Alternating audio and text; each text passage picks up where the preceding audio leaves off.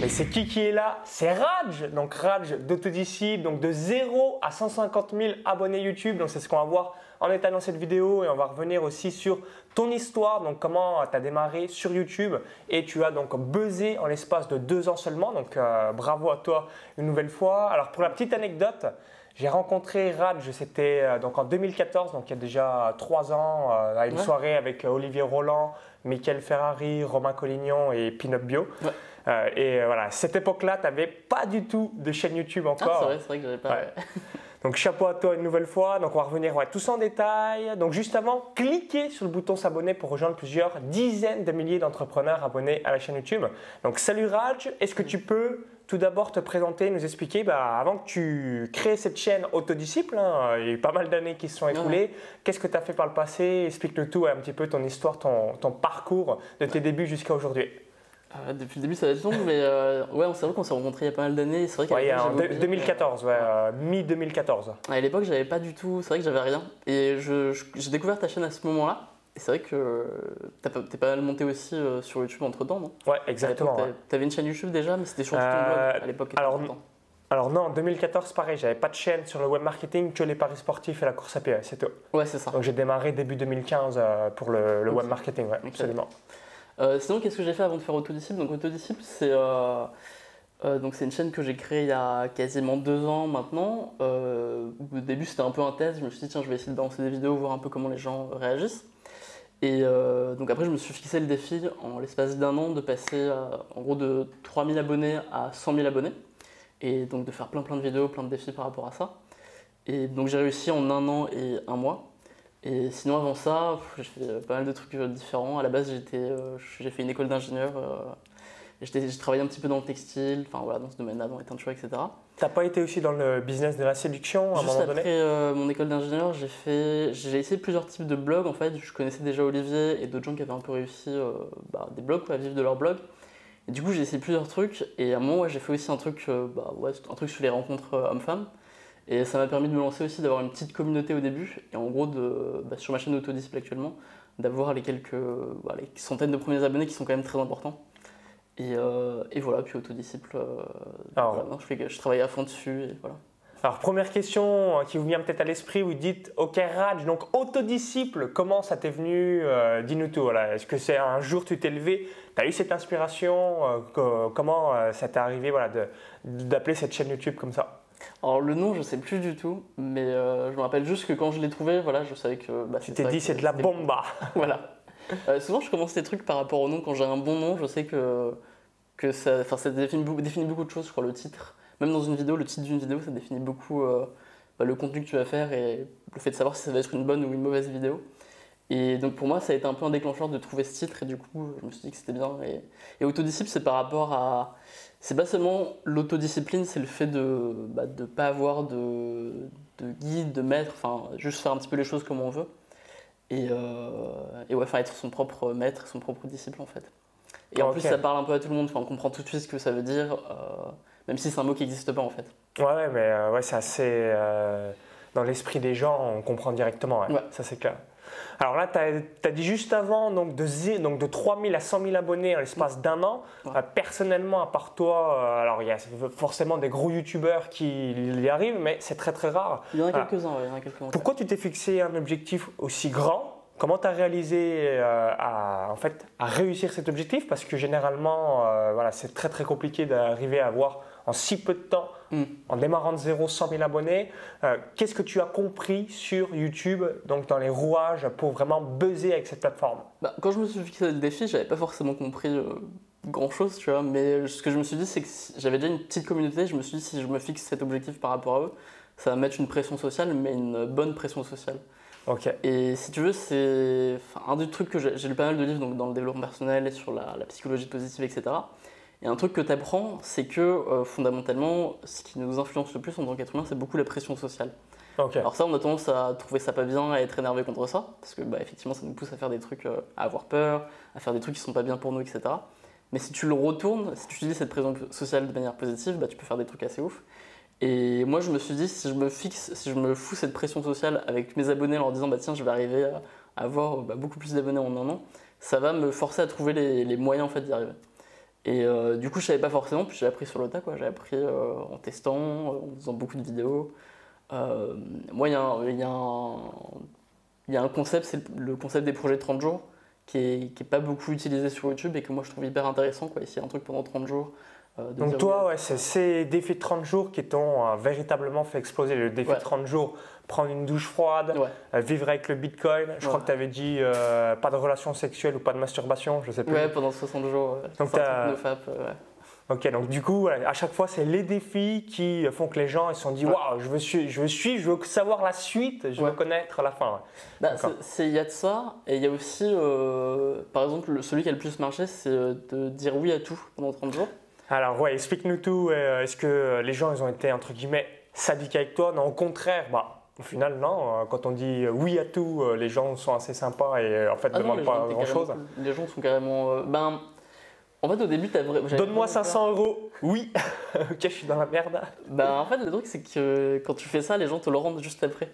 D'accord, ok. vrai, Ah, pour blaguer. Ben, en vrai, personne ose vraiment te demander 500 euros comme ça euh, à partir de rien. Quoi. Et moi, en gros, au début, je le disais à personne, après, je l'ai dit un petit peu à mes amis. Et euh, en gros, les inconnus, de manière générale, ils vont. Enfin, s'ils savent pas que tu fais un projet où tu dis oui à tout, ils te demandent rien de ouf. En fait, T'as pas, tu te balades dans la rue, il n'y a pas quelqu'un qui te demande 500 euros, ça, ça arrive. Ouais. Et tes potes, bah, si a priori t'as des bons potes, si, même s'ils te demandent 500 euros, ils te les rendent juste après. Ouais, c'est pas juste pour la blague. euh, Donc, euh, en fin de compte, c'est pas si dangereux que ça, tu vois. D'accord. Les gens qui te connaissent pas, les gens qui te connaissent, qui sont un peu tes amis. Donc, euh, voilà. Donc là, ouais, donc tu as fait différents, différents défis par rapport à ça. Donc vis-à-vis aussi du Bitcoin, tu as dû avoir le, vent en poupe par rapport à ça aussi. Ben ouais, j'ai eu de la chance parce qu'en fait, je crois que j'ai fait ce projet vraiment à un moment où ça intéressait euh, un peu tout le monde en fait. C'est un peu. euh, ben, c'est la phase en fait où quand j'ai commencé le projet, je crois que le Bitcoin était à 800 euros et quand j'ai fini, il était à. euh, enfin, en ce moment, il est à 4000 quoi. Donc c'était voilà, c'était plutôt dans l'année quoi.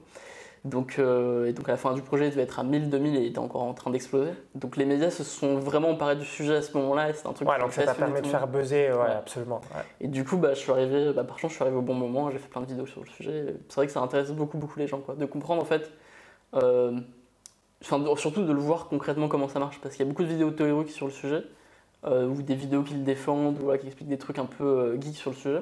Moi, je voulais faire un truc hyper pratique, euh, concret, voir comment ça, bah, fait de, bah, de payer son café, de manger, de vivre simplement avec des bitcoins. Et je pense que ouais, du coup, bah, je suis arrivé au bon moment avec ça. Donc ça, c'est ça qui est top euh, à chaque fois. Voilà, ça vous permet de développer votre audience à travers la plateforme. Et là, en l'occurrence, toi, c'est YouTube. Alors, autre question. Aujourd'hui, on est criblé par rapport aux SMS, Snapchat, Instagram, euh, Facebook Messenger, les emails. Bref, on est à chaque fois distrait dans des euh, dizaines et des dizaines de notifications. Pour la petite anecdote avec euh, Raj, quand je t'avais contacté, je crois que tu m'avais peut-être répondu dix jours après, je me souvenais même plus. Mais par contre, je me suis dit, ok, c'est un mec qui incarne ce qu'il dit, autodisciple. Et du coup, je voulais que tu nous donnes euh, ouais, ton retour d'expérience parce que, bah, tu, à ma grande surprise, tu délègues pas. Parce que tu arrives à gérer ton business alors que tu as une, une audience quand même assez conséquente. Tu as déjà plus de 10 ou 11 millions de vues, donc ça commence vraiment à être sympa. Voilà, comment tu gères tout ça? Est-ce que tu te dis, bah, je me connecte une fois par jour? Euh, Est-ce que, bah, voilà, tu, euh, comment tu procèdes vis-à-vis ouais, de tout ça? Donc, notification, donc commentaires YouTube, euh, Facebook Messenger, email, euh, Snapchat, Instagram. Est-ce que par exemple, tu es que sur YouTube? Euh, Dis-nous tout.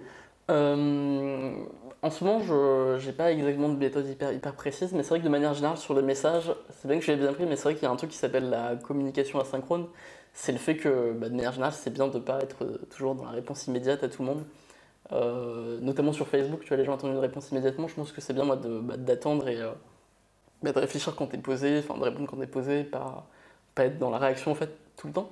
Donc j'essaye au maximum de ne pas être dans la réaction. Et. euh, non, après, enfin, le truc aussi, c'est quand tu as beaucoup d'abonnés, enfin beaucoup de gens qui te suivent sur euh, YouTube, et que c'est relativement grand public, de toute façon, tu peux pas répondre à tout le monde aussi. Quoi. Il y a aussi ce problème-là. Donc, déjà, il y a un filtrage aussi qui se fait que. D'accord. bah, moi, au début, je répondais à tous les commentaires, je répondais à tous les messages, etc. Et puis assez rapidement, tu as dit, ok, bon, je vais passer Bah, 24 heures sur 24 à répondre à mes commentaires YouTube. Bah, au bout des 20, 30, enfin, vers 50 000, tu comprends que c'est mort, quoi, tu n'y arriveras pas. Donc euh, bah, voilà, c'est comme ça, quoi. tu peux pas répondre à tout le monde, sinon bah, tu passes ta vie à faire ça. Euh, du coup, il y a des gens qui le prennent un peu mal des fois, mais bon, bah, c'est comme ça quoi. Et sinon. euh, Ils te disent, ah yeah, il prend la grosse tête Exactement, exactement. Alors que c'est juste que physiquement, tu peux pas, Ah, je- tu peux pas répondre à tout le monde. Quoi. Et euh, non, sinon, à part ça. euh, Donc juste, ouais, ta, ta seule astuce bah, que tu mets personnellement, c'est donc de ne pas être dans la réponse immédiate.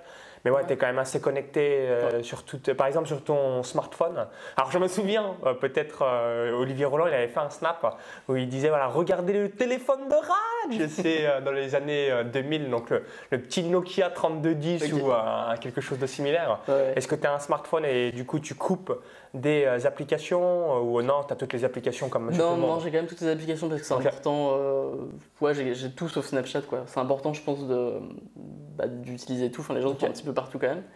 Euh, faut juste pas, euh, enfin, pas checker ces trucs euh, toutes les toutes les heures, quoi. Euh, moi, j'avais une méthode qui, en voyage, c'est un petit, en fait, là, j'étais en voyage récemment, donc c'est un petit peu différent. En voyage, de toute façon, bah, j'avais pas, j'étais au Cambodge, j'avais pas forcément beaucoup accès à Internet, donc le problème se posait pas. Mais sinon, quand je suis posé quelque part, enfin dans, dans une ville, je vais plutôt essayer de me fixer d'utiliser Internet par exemple que le matin.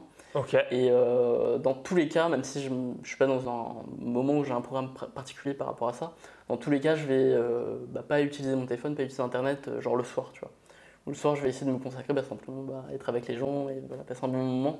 Et Ouais, donc par exemple, avant de dormir, tu te fais jamais d'ordinateur, c'est très très rare pour Ouais. euh, voilà, pas avoir. Je m'endors en lisant, quoi, en. Donc. Petite lecture du soir et Ouais. hop, au dodo.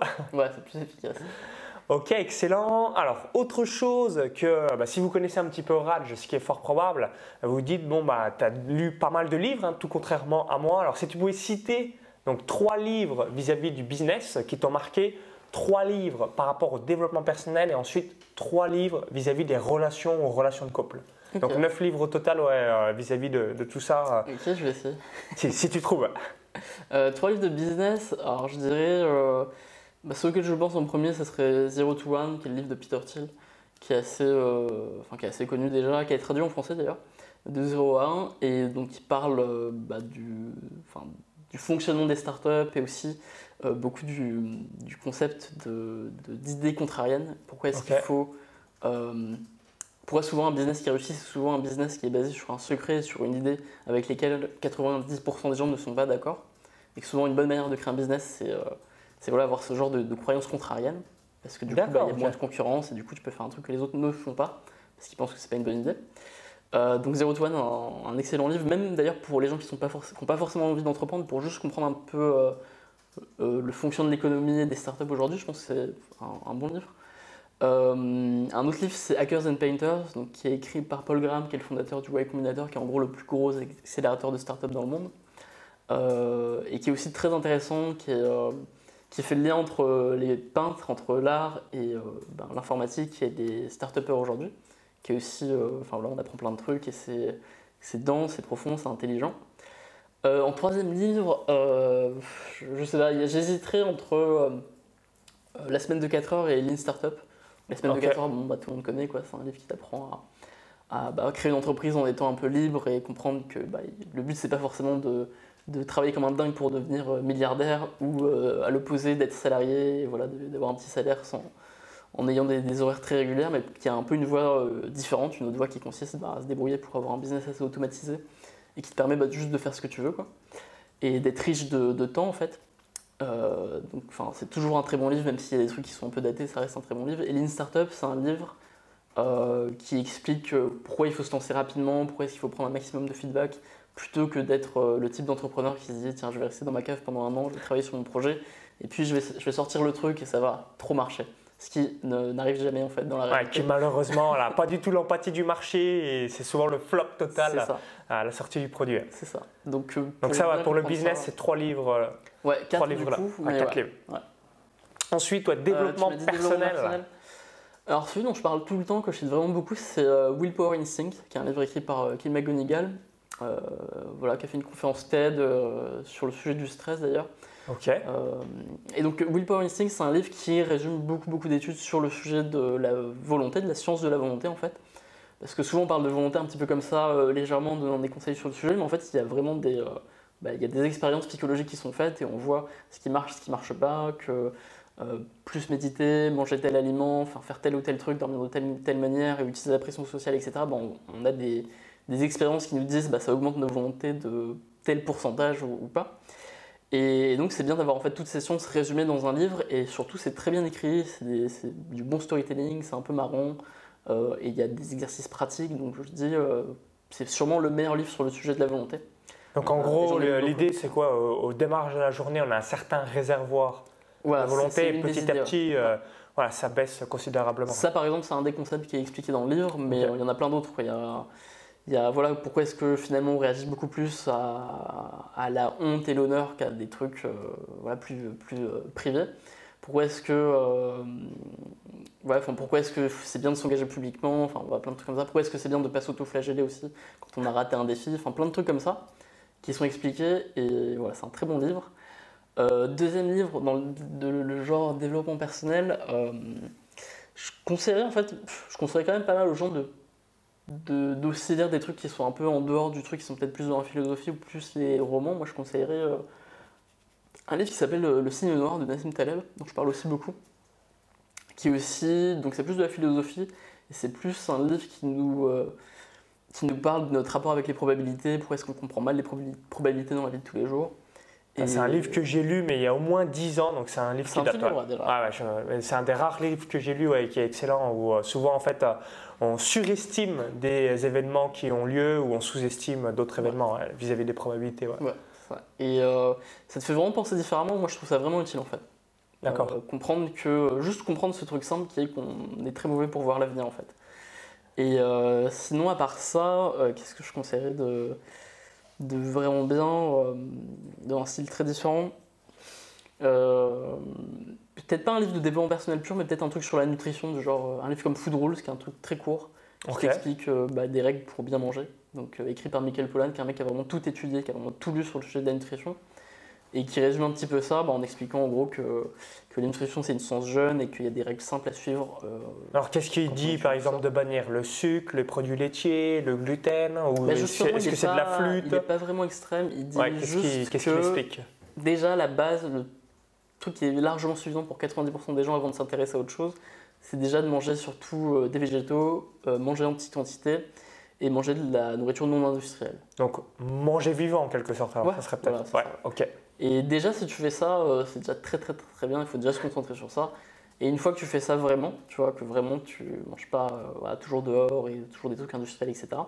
Bon, là, tu peux commencer à te poser peut-être des questions sur d'autres trucs, genre euh, voilà, les sucres raffinés, etc. Mais déjà, la base, c'est ça, quoi. C'est juste ce truc, ces trois trucs-là, parce que ces trois trucs-là, c'est un peu les seules choses qui font vraiment consensus en matière de nutrition. Et le reste, globalement, c'est possible que dans 10-20 ans, on nous dise exactement le contraire. Et, euh, et que voilà, qu'on ne sait pas vraiment comment ça marche. quoi. Donc, euh, donc c'est un truc intéressant, ouais, c'est un tout petit livre aussi. euh. Et justement, ce que tu apprends dans d'autres livres, donc, notamment Will Power Instinct, c'est qu'il y a quand même, quand même un lien entre l'alimentation et la volonté. Et, enfin, tout ça marche ensemble en fait. Ok, donc ça, ouais, c'est vis-à-vis du développement personnel et relations, relations de couple. Est-ce que tu as trois livres à nous conseiller euh, pour vraiment euh, voilà, Euh, être parfait ou Pour le mieux possible? j'en ai pas lu beaucoup. Le seul que j'ai lu vraiment dans Les de relations sociales de manière générale? Ouais, ça plus, ouais. Euh, Alors, un que j'aime vraiment bien, ça s'appelle. euh, Alors, je crois que ça s'appelle The Art of Connection de Wayne Ellis Juggler, qui est un livre. euh, C'est fait pour les hommes qui veulent aborder rencontrer des femmes, mais c'est totalement transposable pour une femme qui voudrait l'utiliser, et qui en fait explique un peu bah, comment fonctionnent les relations sociales, et qui le fait de manière pas robotique, pas trop systématique, mais en même temps avec des conseils concrets, et voilà, c'est un très bon livre. qui permet de faire des rencontres en fait naturellement. Et euh, donc ça, ce serait le meilleur. Ensuite, euh, non, sur les relations sociales de manière générale, euh, voilà, j'en ai pas lu assez. J'ai lu les, les hommes viennent de Mars et les femmes viennent de Vénus, mais bon, j'étais pas forcément ultra fan.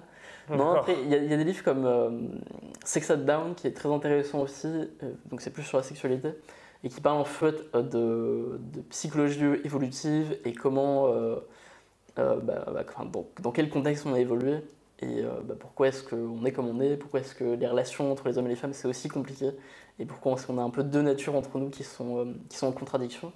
Je pense que c'est un très bon livre juste pour comprendre comment on fonctionne et euh, bah, comprendre qu'on n'est pas euh, anormaux ou bizarres euh, sur certains trucs. On est totalement différents, hommes-femmes. euh, on, on parle pas le même langage, voilà. Faut être, faut être clair et net. Ce livre Sex Adon, il, il dit pas forcément ça.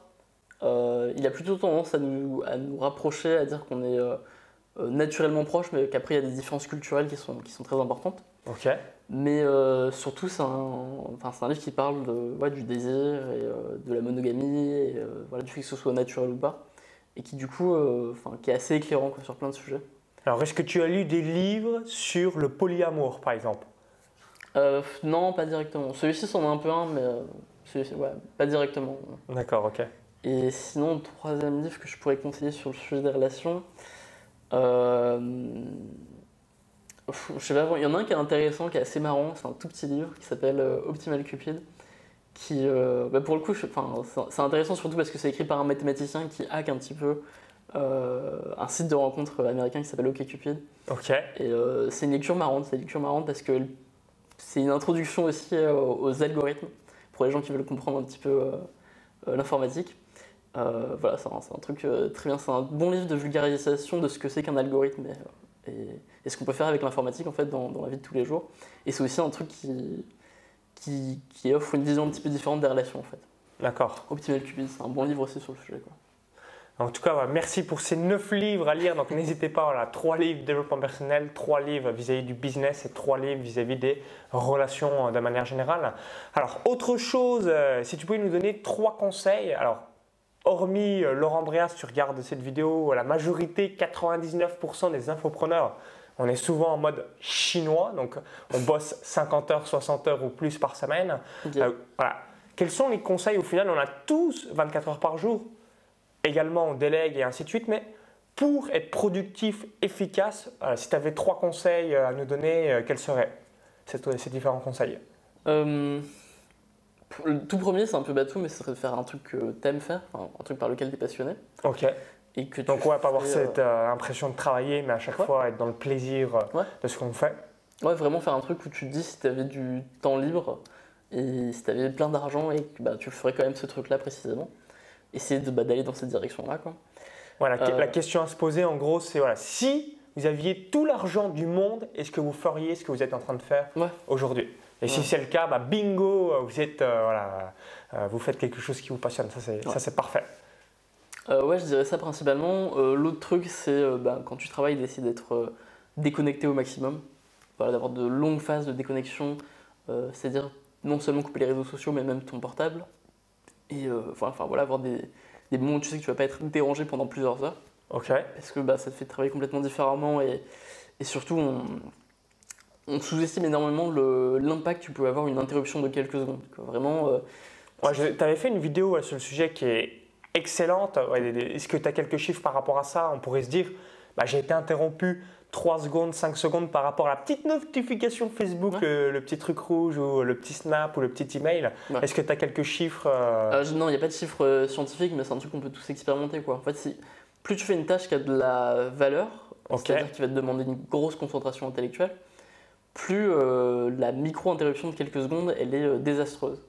Euh, et ça, dépend, il y a des domaines où c'est plus visible que d'autres. Enfin, par exemple, si tu, euh, les gens qui font de l'informatique et qui codent, pour eux c'est vraiment évident parce qu'ils doivent maintenir beaucoup d'informations dans leur tête euh, au moment où ils sont en train d'écrire leur code.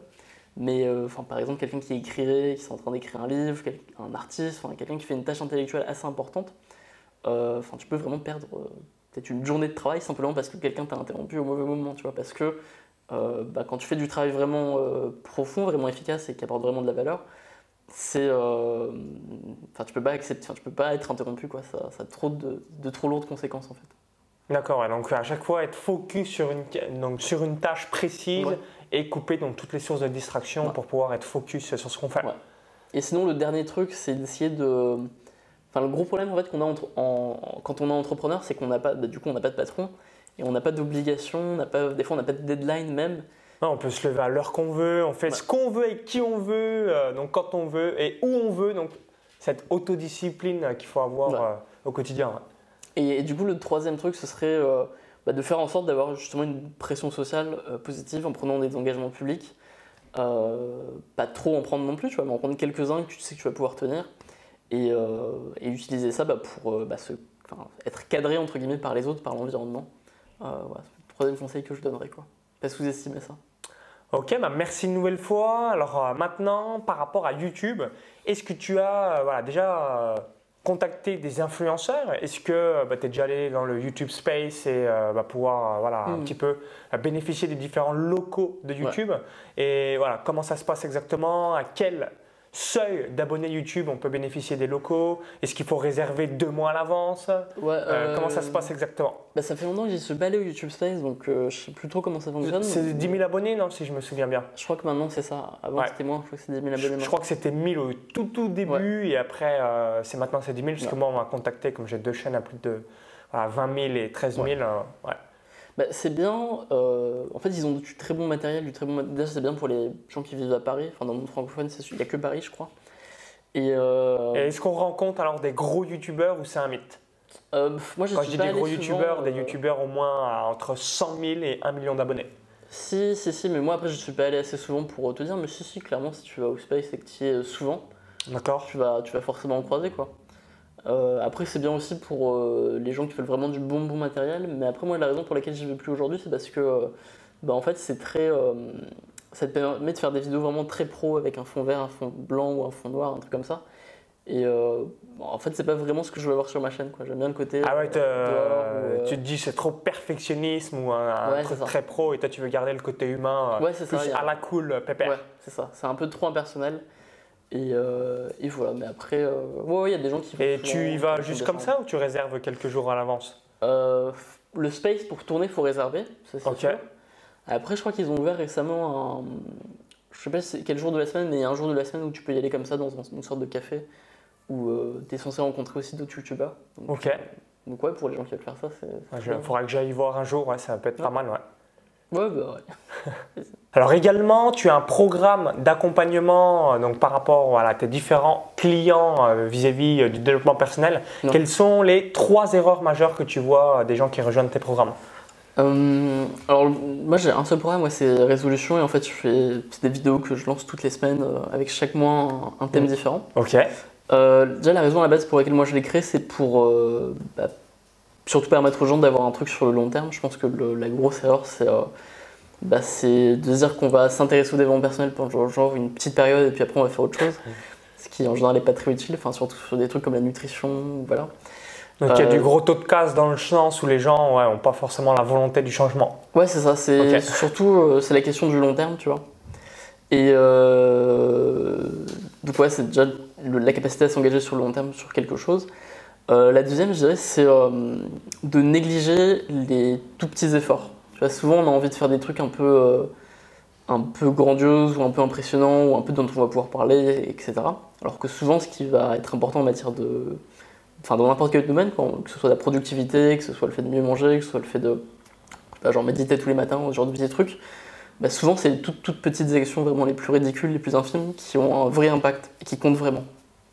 Euh, Il y a un livre qui parle bien de ça, ça s'appelle L'effet cumulé, Ok. et, et qui vraiment explique dans tous les domaines pourquoi est-ce que c'est vraiment les, les petits choix qu'on va faire qui sont bah, de manger plutôt un fruit plutôt que manger n'importe quoi, enfin voilà, tous les petits choix qu'on va faire tous les jours qui, ont, qui comptent le plus, quoi, qui sont les plus importants par rapport aux grandes décisions qui finalement sont, sont négligeables quoi, par rapport à toutes les micro-décisions qu'on prend tous les jours. Ouais, souvent les gens ils veulent des résultats spectaculaires. en- Ouais. et C'est pour ça que les régimes ne marchent pas vis-à-vis de la nutrition parce qu'il il y a le côté privation et ensuite ben, on retombe euh, directement dans le, le quotidien malheureusement. Et euh, non, sinon, le- la troisième grosse erreur, euh, bah, comme je disais tout à l'heure, c'est euh, de, de croire que. que. Enfin, comment dire que tout, enfin, que tout dépend d'eux et qu'ils n'ont pas besoin d'un système, qu'ils n'ont pas besoin d'un environnement social qui va les aider à aller dans la bonne direction. Et croire qu'en fait. On est plus malin que la moyenne en gros, c'est souvent ça, non? Ouais, c'est ça, mais surtout croire qu'en gros, il y a des personnalités euh, très, qui peuvent être très autodisci- autodisciplinées, puis de l'autre, il y a des gens qui seraient un peu feignants, etc. Alors qu'en réalité, il y a juste des gens qui font le choix d'être dans le bon système, dans le bon environnement et dans les bonnes. euh, Tu sais, c'est des trucs basiques, quoi. C'est genre euh, le fait d'avoir un livre à côté de chez soi, juste à côté du lit, d'avoir une petite lumière pour lire ce livre, enfin des trucs basiques comme ça. Le fait d'avoir un espace où tu vas pouvoir méditer tous les matins et te sentir bien le fait d'avoir, pour bien dormir, tu vois, d'avoir un truc où tu vas bien pouvoir fermer les lumières et être dans le noir complet, enfin des trucs comme ça. Euh, le quartier où tu vis, enfin voilà, des trucs basiques comme ça. Finalement, c'est les trucs les plus importants, tu vois, en matière de développement personnel. Tu vois, c'est comment changer le système autour de toi. Et ça, c'est un truc que, je pense qui est très très négligé, mais je pense, enfin par tout le monde de manière générale. euh, on sous-estime à quel point on n'a pas de personnalité en fait, ou très peu de personnalité, et à quel point on est euh, beaucoup un être de situation. D'accord. C'est souvent la situation qui nous oriente à faire euh, des choses bien ou des choses pas bien. en fait. D'accord, alors qu'au préalable, on pourrait penser euh, bah, qu'on va faire telle ou telle chose, mais au final, c'est la situation donnée Ouais. qui nous amène à, à faire ça ou ça. Ouais, c'est un truc auquel je m'intéresse beaucoup en ce moment. Et euh, c'est vraiment impressionnant de voir à quel point. euh, bah, Il y a un truc connu par exemple, c'est l'expérience de la prison. Tu vois, on, Alors, ouais, qu'est-ce gens- que c'est ouais, cette expérience? Dis-nous tout. Bah, Il y a un film qui a été fait là-dessus qui s'appelle La Vague. Et en fait, c'est une vraie histoire. Enfin, tu prends des gens tout à fait normaux, très éduqués, très gentils, très bien. Et tu prends la moitié, tu leur donnes euh, le rôle de gardien et l'autre moitié, tu leur donnes le rôle de prisonnier. Bah, en fait, les mecs pètent un câble et euh, les gardiens deviennent méchants et sadiques. Et, euh, et voilà, et tout le monde devient fou. Et, Alors qu'à la base, tout le monde est normal. Ouais, c'est ça. Ah, c'est ça, ok. Et enfin, vraiment, c'est juste une question de situation. Donc, c'est vrai dans- en, en matière morale, malheureusement, mais c'est aussi vrai en matière de, bah, de volonté, de productivité. On dépend beaucoup de la situation dans laquelle on se met. Quoi. D'accord, ouais, donc euh, avoir toujours ça en tête, euh, Ouais. ça fera une bonne différence sur le long terme. Ouais. Ok, donc pour finir sur une dernière question, là tu es rentré euh, donc, euh, du Cambodge, tu voyages assez régulièrement. En gros, voilà, c'est quoi la journée quotidienne de Raj? Euh, voilà, Vous posez peut-être la question en disant voilà, comment tu t'organises? Est-ce que tu euh, dors voilà, 6 heures par nuit? Est-ce que tu es un mec du matin? C'est quoi exactement le quotidien? Ta routine? Euh, donc vis-à-vis de ta journée ou même ouais. de ta semaine? Bah, on pose beaucoup la question, mais en fait, le truc, c'est que c'est assez euh, variable. En fait, je, fonc- je fonctionne beaucoup par des projets de 30 jours ou 60 jours. Ok. Euh, en ce moment, je suis euh, dans un truc qui s'appelle le rêve lucide. J'essaie de pratiquer les rêves lucides.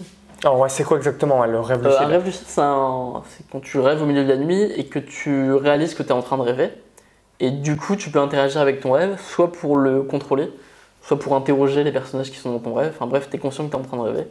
Et, euh, et donc, du coup, voilà, tu as un peu plus de, de liberté et de contrôle. Mais aussi, tu un peu plus. euh, du coup, le rêve devient un peu plus réaliste souvent. Il devient un peu plus euh, prenant. Et, euh, et plus clair, quoi, d'une certaine manière. Donc, c'est un truc vraiment incroyable. Quand tu l'expérimentes, tu as vraiment envie de le réessayer absolument. Souvent, les gens y arrivent, y arrivent par hasard, en fait, sans forcément connaître ce que Donc c'est. tu rêves et ensuite tu arrives à contrôler le rêve ou à te Ouais. mettre dedans ouais, ouais, contrôler le Ah, rêve. con- quoi. Enfin, au moins te contrôler toi dans le rêve. Chapeau Ouais. D'accord, ok. C'est un peu comme dans le film Matrix, quoi, en gros, voilà, tu, tu- réalises que tu es dans la matrice. Et, euh, et donc, du coup, bah, en ce moment, mes habitudes sont beaucoup organisées par rapport à ça. C'est-à-dire que j'ai. euh, voilà, je- le, le soir, je m'endors avec un petit. euh, un- je sais pas comment ça s'appelle ça, mais tu sais, les trucs noirs que tu mets sur les yeux, mais. Ah oui, un petit bandeau euh, Ouais. pour bien voir le noir. Et sauf que là, ça t'ajoute aussi une lumière, ça t'envoie de la lumière au milieu de la nuit pour te faire prendre conscience que tu es en train de rêver. Juste avant de m'endormir, je m'endors en, souvent en lisant un livre qui va avoir un peu un rapport avec le sujet. Et aussi, euh, je vais me répéter dans ma tête, euh, je vais essayer de compter jusqu'à un certain nombre de fois. Et je vais compter 1, je rêve, 2, je rêve, 3, je rêve, ainsi de suite, parfois jusqu'à 500, 600 000. Et euh, donc ça, c'est mes habitudes de la nuit. Et le matin, mon habitude du moment, le truc que je fais vraiment euh, quasiment avant même de me réveiller, enfin, quand j'ai les yeux encore fermés, c'est j'ai un journal de rêve qui est vraiment juste à côté de mon lit, avec un stylo à l'intérieur. Et dès que je, me, je commence un peu à me réveiller, je- je note mes rêves en fait, par écrit. Ouais, donc Et- tu as un petit journal, un carnet de bord euh, où tu écris au quotidien. Ouais, c'est ça. Ok. Et donc en ce moment, je l'utilise comme journal de rêve et ça augmente, euh, ça augmente ta mémoire de rêve en fait assez rapidement de faire ça. Et, euh, et voilà, donc en gros, toutes mes habitudes d'aujourd'hui sont par rapport à ça. Et aussi un autre truc que je fais pendant la journée, c'est que régulièrement, je, j'essaye de me demander si euh, je suis en train de rêver ou si c'est la réalité, tu vois. D'accord. toucher les objets, je vais me demander tiens, est-ce que ce truc-là c'est réel ou pas? Et du coup, quand tu fais ça pendant la journée, ça devient une habitude. Et du coup, la nuit aussi, tu le fais, par habitude. Donc tu touches des choses euh, la nuit du non, coup. tou- toucher les choses, c'est un très mauvais test parce qu'en fait, euh, le cerveau est très bon pour te faire croire que. Enfin là, tu vois, ça pourrait être un rêve, quoi, par exemple. Ok. Un très mauvais test aussi, c'est de se pincer. En fait, on peut très bien avoir mal dans un rêve, c'est une mauvaise idée. Euh, les bons tests, enfin pour moi, un test qui marche bien, c'est. euh, euh, J'appelle ça le test de la stabilité. C'est-à-dire, je vais regarder un truc, je vais regarder ailleurs, je vais regarder à nouveau le truc, et je vais voir si ça n'a pas trop bougé. Euh, dans les rêves, en fait, il n'y a rien n'est stable. Quand tu regardes un truc, que tu regardes ailleurs et que tu reviens, euh, ça n'a rien à voir. Parce, parce qu'il n'y a pas de contact avec la réalité, et que c'est toi qui produis euh, bah, ce que tu vois. Donc ça, c'est un bon test, et c'est mon test préféré. Sinon, après, il y a d'autres trucs. Tu peux compter tes doigts, tu peux essayer de lire, tu peux essayer de traverser ta main avec ta main. Il y a plein de trucs différents, quoi. Et dans ton quotidien, tu arrives à être présent aussi, voilà, bien avoir conscience de ce que tu fais? Euh, dans quel sens? Parce que moi, personnellement, souvent, je suis pris dedans et euh, bah, ça m'arrive, il y a des choses que je me souviens même plus ce que j'ai fait euh, 15 minutes avant parce que voilà, j'ai- plus cette conscience ou cette présence euh, par rapport à la tâche que je fais. Euh, Ou tu arrives bien à être conscient dans ce que tu fais. Je pense que je suis assez présent. Euh, le rêve lucide aussi, ça te permet de faire ça parce que du coup, quand tu te poses la question est-ce que c'est vrai ou pas, tu, bah, du coup, tu es forcément obligé de poser, tu es obligé, obligé de t'arrêter. Et du coup, ça aide aussi à ça. Sinon, le, le fait de méditer aussi, ça aide aussi à être plus, euh, plus présent. Euh, ouais, non, j'ai pas trop ce problème, hein, perso. Ok, bah, écoute, parfait. Euh, donc merci pour tous tes conseils. Donc si vous avez apprécié la vidéo, cliquez sur le bouton like juste en dessous. hein. merci par avance. Partagez-la, euh, ça permettra d'avoir euh, donc euh, votre feedback. Donc merci par avance pour cliquer sur le petit pouce juste en dessous. Et juste avant de vous laisser, bah, je vous invite à télécharger donc vis-à-vis donc des pages de vente donc la plateforme ClickFunnels. Donc vous avez mis un lien de recommandation, ça vous permettra quand Raj, quand vous avez une grosse audience de pouvoir la monétiser par la suite et du coup par la même occasion donc de pouvoir donc vivre de votre chaîne YouTube, vivre de votre activité. Donc si vous visionnez cette vidéo depuis YouTube ou un smartphone, il y a le i comme info en haut à droite de la vidéo ou encore tout est en description juste en dessous. Donc à tout de suite sur la page de présentation de ClickFunnels et je mettrai aussi les différents liens pour retrouver voilà, la chaîne YouTube de, de Raj. Et tu as même une deuxième chaîne YouTube que tu as créée pas long- il n'y a pas longtemps. Ouais, ouais, j'ai. Qui s'appelle s'appelle Douce Lecture, c'est un truc 12 de lectures, ok. lecture, euh, Et là, lecture tu es, capé pour bien avancer sur cette chaîne. Ouais, bah, c'est un truc qu'on fait à côté, donc c'est une vidéo par semaine, il n'y a pas de stratégie ou quoi que ce Ok, soit. ouais. C'est Mais, pur euh, plaisir et ouais. contribution. Ouais, voilà, on publie. Ok, à tout de suite sur donc, la chaîne YouTube de Raj et à tout de suite sur ClickFunnels. Belle journée Salut